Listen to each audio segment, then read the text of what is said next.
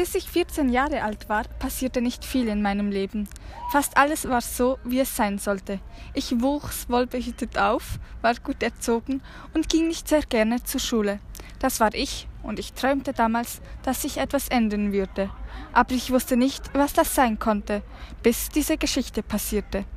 Das war ein Abschnitt von dem Buch Maya und Domenico. Es geht um zwei ganz unterschiedliche Teenagers, die sich langsam näher kommen. Dabei ist es nicht ganz leicht, da es viele Hürden zu überwinden gibt. Wir haben heute ein paar Fragen an Maya Fischer gestellt und die beantwortet sie uns jetzt. Was war dein erster Eindruck von Domenico? ja, es ist schon lange her. Es war auch komisch, weil als ich reinkam ins Klassenzimmer und alle um den Tisch standen, hörte ich auf einmal eine unbekannte, leicht heißere, coole Jungenstimme. Ich war geschockt und gleichzeitig fasziniert von seiner Kleidung. Er war sehr frech und hatte natürlich keinen Respekt von den Lehrern. Er benahm sich wie der Herrscher der Schule. Ich fand, er war eigentlich wie alle Jungs, einfach noch schlimmer. Was hat sich geändert, dass du Domenico anders einschätzt? Ja, also er hat Patrick und mich von seiner Freundin und unseren Mitschüler und Mitschülerinnen beschützt und mich schwer in Ordnung gefunden, was bisher noch niemand zu mir gesagt hat. Er interessierte sich plötzlich für die Schule und ist richtig ernst geworden. Wie reagierten deine Eltern auf Domenico? Also, meine Mutter war sehr freundlich zu Domenico und lud ihn sogar bei uns ein. Sie verstand mich viel besser, als ich etwas mit Domenico machen wollte. Mein Vater dagegen durchbohrte Domenico mit Fragen und war sehr misstrauisch. Er mochte Domenico auf Anhieb nicht. Mein Vater warnte mich, dass er ein Lügner war. Als ich nicht mehr mit ihm zusammen war, war mein Vater sehr glücklich. Er sagte die ganze Zeit, dass er mich gewarnt hatte. Er war sehr komisch und ich verstand ihn nicht. Was denkst du, was für ein Geheimnis hat Domenico, das er dir nicht verraten will? Ich glaube, er hat ähm, sehr viele Geheimnisse. Ähm, erstens glaube ich, er hat Probleme mit seiner Familie. Er beantwortet meine Fragen über seine Familie nicht richtig und weichte ihn meistens aus. Er wollte auch nicht, dass ich zu ihm nach Hause gehe. Wie siehst du dich in deiner Klasse? Ich sehe mich entweder in meiner Klasse als Außenseiterin. Ich verbrauche die Pausen meistens alleine oder mit Patrick und wurde von allen Mitschülern oder Mitschülerinnen gemobbt. Ich war wie unsichtbar. Jetzt, da Niki an meiner Seite war, kennt mich eigentlich fast jeder. Am Schulende und ist immer noch, bin ich mit Delia und Manuela, die mich früher gemobbt hatten, richtig gut befreundet. Und warum war eure Beziehung nicht so einfach? Dafür gibt es sehr viele Gründe.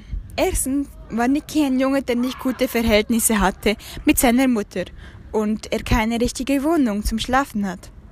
Zweitens ist er mit seinem Zwillingsbruder Mingo sehr beschäftigt, da Mingo Drogenprobleme hat und er sich immer wieder in Schwierigkeiten begibt, die dann Niki dann lösen muss. Damit ist drittens mein Vater nicht einverstanden und mag Niki nicht besonders. Niki hat auch immer wieder ein unkontrollierter Zorn und will sich nicht behandeln lassen. Wieso sind Domenico und Mingo nach Sizilien geflüchtet? Ja, Niki hatte eine Mitschülerin verprügelt und man wusste nicht, ob sie überlebt. Außerdem ist Sizilien Nikis Heimat und er verbrachte dort einen Teil seiner Kindheit. Er ist untergetaucht, weil die Polizei ihn sucht und er schon vorbestraft ist. Weil die Polizei ihn nämlich verhaftet hätten, würde er in, in den Jugendknast kommen und er will nicht, dass Mingo auf sich allein gestellt ist. Oh, das kann ich gut verstehen. Was denkst du, wie geht es mit euch weiter? Ja, ich hoffe, er kommt irgendwann mal wieder zurück. Ich bete jeden Abend, dass es ihm gut geht und wir uns wiederfinden. Ich hätte ihm so gern geholfen, aber er ließ es nicht zu. Ich hoffe, es geht den Zwillingsbrüdern gut und sie konnten neu anfangen in Sizilien. Ich werde ihn nie vergessen. Jetzt erzähle ich von Minderjährigen mit Drogenproblemen. Wenn man bedenkt, dass jeder Dritte aus suchtbelasteten Familien in eine Abhängigkeit gerät, kann es zu Schwierigkeiten kommen. Es gibt aber für jeden ein Risiko, drogenabhängig zu werden. Folgende Gründe für den Drogenkonsum von Jugendlichen sind Vererbung, Pubertät, Gruppenzwang, Flucht vor Alltagsproblemen, Nachahmung von Eltern, wie zum Beispiel Beziehungsstörungen. Es gibt auch eine Therapie, in der man das behandeln kann. Eine Therapie besteht aus einem komplexen Behandlungsprogramm.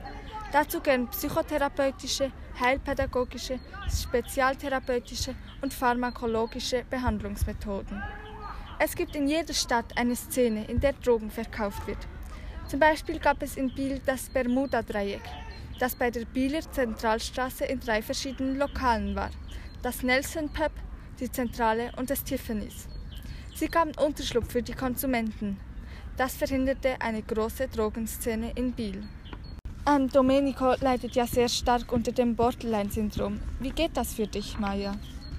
Er leidet sehr darunter. Seine Launen sind manchmal nicht zu aushalten. Ja, Hauptmerkmale dieser Störung sind Stimmungsschwankungen und sowie starke Wutausbrüche. Viele Menschen, die diese Krankheit haben, haben große Schwierigkeiten, eine Berufsausbildung fertig zu machen. Das sieht man auch bei Niki, der hat große Probleme in der Schule. Das sieht man auch bei Niki, der viele Probleme in der Schule hat. Ich bedanke mich bei dir, Maya, dass du unsere Fragen beantwortet hast. Es hat uns sehr gefreut. Dankeschön. Gern geschehen. Wie man sehen kann, hat sich dein Leben ganz schön verändert. Viele verschiedene Themen, wie zum Beispiel Gewalt in der Schule, Drogenkonsum, Liebe und Eltern. Super spannende Stories, Geheimnisse und vieles mehr wird in deiner Geschichte erzählt. Wir haben in diesem Interview viel Neues erfahren über dein Leben, die Geschichte ist hoffentlich noch nicht zu Ende und du, Maya und Domenico, findet euch wieder. Das war unser Interview mit Maya Fischer über die spannende Geschichte, die Maya mit Domenico erlebt hat. Bis zum nächsten Mal.